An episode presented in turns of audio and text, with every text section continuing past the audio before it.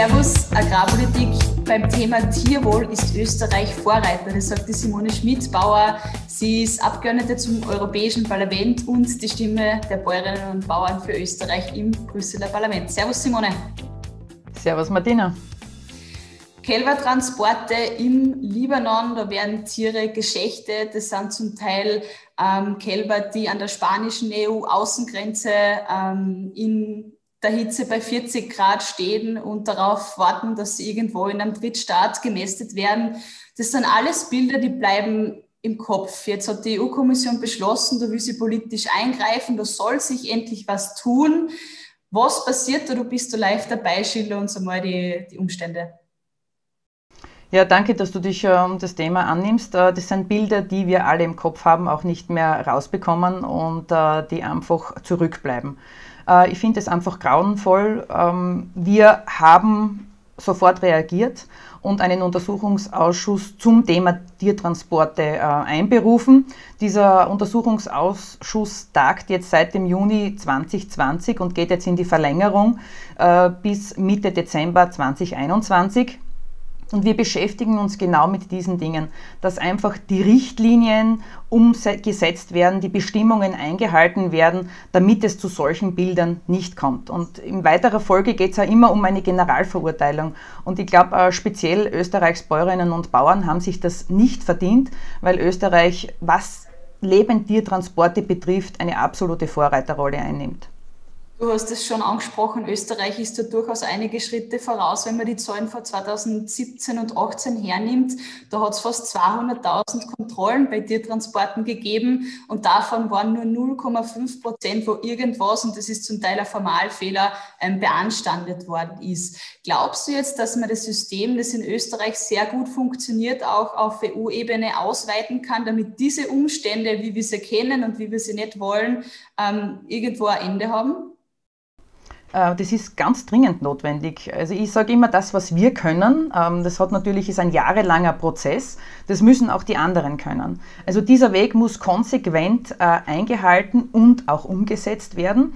Ähm, hinkünftig müssen wir sowieso mehr Fleisch statt Tieren transportieren. Das ist natürlich auf der anderen Seite wieder eine Kostenfrage. Das ist ein Thema, dem wir uns auch stellen müssen. Aber Fakt ist, dass wir in Österreich schon viel höhere Vorgaben haben als in der Europäischen Union. Und manchmal kommt sogar da so weit, dass ähm, Transporteure aus Nachbarstaaten Österreich umfahren, damit sie den strengen Kontrollen in Österreich ausweichen können. Und das ist etwas, äh, dafür habe ich absolut kein Verständnis. Jetzt reist in Österreich ein Rind im Schnitt 50 Kilometer vom Bauern zum Schlachthof. Bei den Schweinen sind es rund 35 Kilometer. Das heißt, es ist noch weniger. Was wird jetzt auf Brüsseler Ebene gemacht, damit man eben ein System, wie man es in Österreich ähm, hat, auch auf EU-Ebene ausweitet? Weil es gibt ja, wie wir wissen, durchaus Tiertransporte, die dauern mehrere Tage, die dauern Wochen, die gehen über Tausende von Kilometern und da kommen eben solche Umstände dann zutage. Ja, ich glaube, das Letzte, was uns jetzt allen im Kopf äh, geblieben ist, äh, ist sicherlich dieser Schiffstransport, der seit Dezember unterwegs war und heute in der Nacht in der Türkei angekommen ist, über 1800 Rinder. Äh, über die Zustände will ich als praktizierende Landwirtin gar nicht nachdenken, weil alle Praktiker wissen, was sich da abgespielt haben muss. Ähm, und deshalb fordere ich ein Exportverbot für Schlachtrinder in Drittstaaten. Alles andere hat für mich keinen Sinn. Und wir reden immer von Tierwohl und wir reden von Klimaschutz. Das ist für mich nicht vereinbar. Deshalb sind wir jetzt einmal hergegangen und wir haben gemeinsam mit dem LKÖ-Präsident Josef Moosbrucker und mit dem Rinderzucht Austria-Obmann äh, Stefan Lindner einen äh, Brief an die Kommission geschrieben, in dem wir genau dieses äh, Verbot für die Zukunft einfordern. Wir müssen die Transportwege verkürzen, das ist eine Notwendigkeit. Und wie gesagt, ähm, auch der Konsument muss diese Reise mitgehen, weil, wie ich schon gesagt habe, es ist trotzdem immer eine Kostenfrage, das Endprodukt, das Fleisch. Und der Konsument darf nicht nur fordern, der muss dann auch schlussendlich bereit sein, äh, am Kühlregal zum richtigen Produkt zu greifen und auch den höheren Preis in Kauf zu nehmen. Jetzt ist öfters schon von der mobilen Schlachtung die Rede gewesen. Das ist ein Thema, das ist relativ äh, neu. Früher hat es in Österreich auch sehr viele Schlachter gegeben. Ähm, mit der Zeit hat man die aufgrund von Hygienevorschriften und bürokratischen Hürden fast ausgerottet. Also es sind nur mehr ein paar übrig geblieben. Was braucht es denn konkret, wenn die EU jetzt schon in diese Richtung wieder gehen möchte, damit kleine Schlachter, damit eine Schlachtung am Hof wieder ähm, existieren kann und wieder überleben kann? Ja, was brauchen wir? Wir brauchen Praxis, äh, Hausverstand und damit auch Wettbewerbsfähigkeit äh, damit wir eben bestehen können und natürlich auch Geld verdienen können. Es ist einfach so, es macht keiner von uns Bäuerinnen und Bauern einfach äh, zum Hobby. Das muss uns klar sein. Und da erzähle ich immer recht gerne ein Beispiel, was mich maßlos aufgeregt hat in letzter Zeit.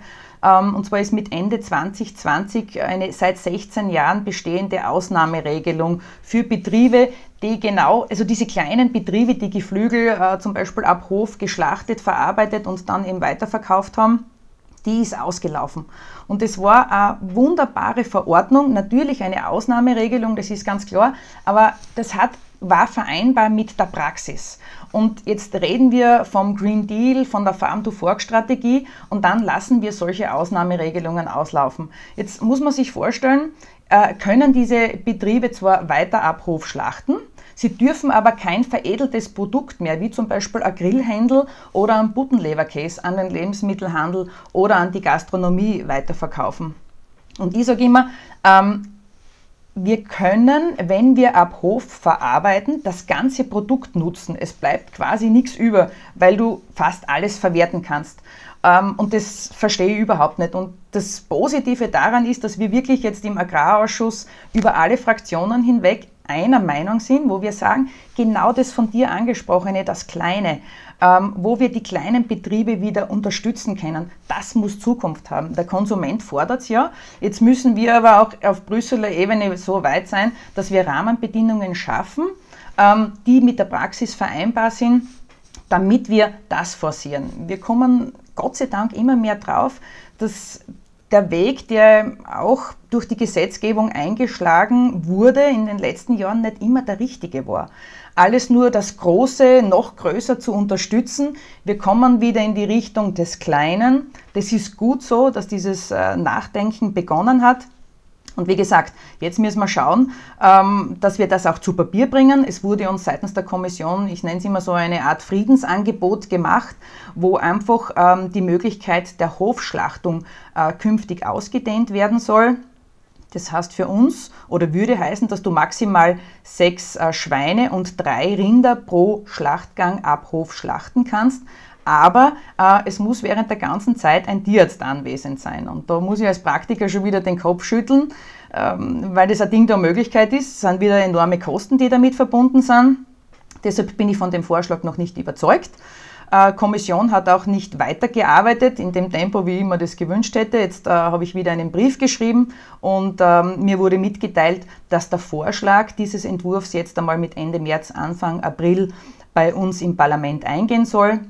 Und dann werden wir uns ganz intensiv äh, damit auseinandersetzen müssen. Also wie gesagt, es muss praxistauglich sein und es muss auch leistbar sein, sonst macht es keinen Sinn. Man merkt schon, du, du brennst für das Thema, wenn du selbst aus der Ecke Direktvermarktung kommst. Glaubst du, dass eben Direktvermarkter, dass Betriebe, die kleine Strukturen haben, die am Hof äh, eine Schlachtung durchführen möchten, dass die auch äh, Zukunft haben, dass die EU-Kommission jetzt mittlerweile schon wieder umdenkt und diese auch fördert? Glaubst du, dass das, dass das bald möglich sein wird? Das muss möglich sein. Ich sage immer, die Direktvermarktung ist natürlich für den Landwirt die beste Art und Weise, sein Produkt an den Konsumenten zu bringen. Ähm, weil du die Möglichkeit hast, deinem Produkt den für dich notwendigen, sage ich immer, fairen Preis zu geben. Nur eins muss uns auch klar sein, es wird nicht für alle möglich sein, in die Direktvermarktung zu gehen. Sie ist auch irrsinnig zeit- und arbeitsintensiv.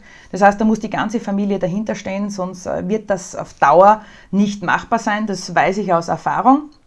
Aber ähm, wir reden seitens der Kommission jetzt ganz viel natürlich äh, über die Farm-to-Fork-Strategie. Das ist jetzt einmal der richtige Weg, den wir eingeschlagen haben. Und ich sage aber immer, das bringt Chancen, aber es bringt auch Risiken mit sich. Und deshalb ist es einmal mehr sehr, sehr wichtig, dass wir Praktiker vor Ort haben im Europäischen Parlament, die dann sagen können, ja, diese Vorschläge sind gut, die sind praxistauglich und umsetzbar oder wir erschweren es. Weil ich habe das auch jetzt in einem Ausschuss einmal gesagt, weil alle ganz überrascht sind und es machen, schließen so viele Betriebe oder die Jungen sind nicht bereit zu übernehmen. Dann habe ich gesagt, ja, es liegt aber an uns. Wir beschließen die Gesetze und ähm, somit haben wir es auch in der Hand und sind mitverantwortlich ähm, ob wir der Landwirtschaft eine Zukunft geben wollen oder nicht.